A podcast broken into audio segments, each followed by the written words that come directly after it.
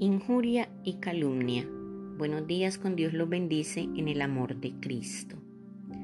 La calumnia y la injuria son dos términos diferentes, pero que se relacionan, ya que su finalidad es la de llevar a cabo una acción que genera daños morales y éticos a otra persona.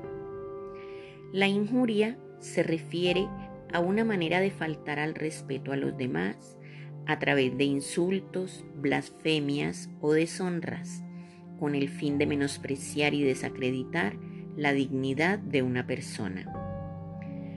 Al igual que las calumnias están penalizadas por la ley y son consideradas como delito. La injuria trata de desacreditar a una persona para causarle daños morales que afectan directamente a la reputación personal del afectado. Viene del latín inuria, compuesto del prefijo in que indica negación y iuris que se refiere al derecho y el sufijo ia que representa una cualidad. Etimológicamente significa cualidad de un delito. Los delitos de injuria y calumnia se enmarcan en los delitos contra el honor. La injuria es definida como acciones y dichos que son por naturaleza efectos o circunstancias que son graves. Por otro lado, los delitos de calumnia se acusan al que lo comete de saber que la acusación es falsa y malintencionada la diferencia entre estos dos delitos a veces es difícil de distinguir, por eso se suele llamar en general delitos contra el honor. Tanto la injuria como la calumnia tienen la intención de herir moralmente a alguien. La injuria abarca todas las formas de acusación que afecten la reputación.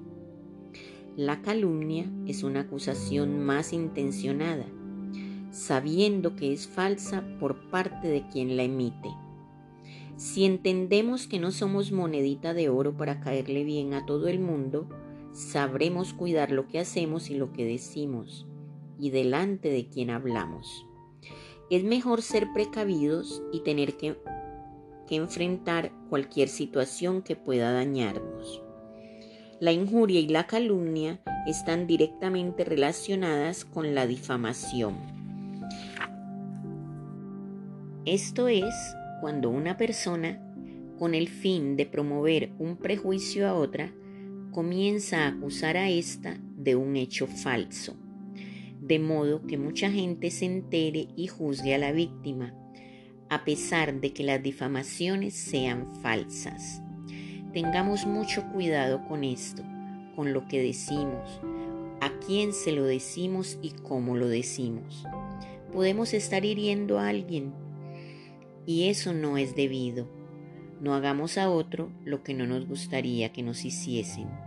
Que el Señor los continúe bendiciendo cada día. Su amiga Saide Naufal.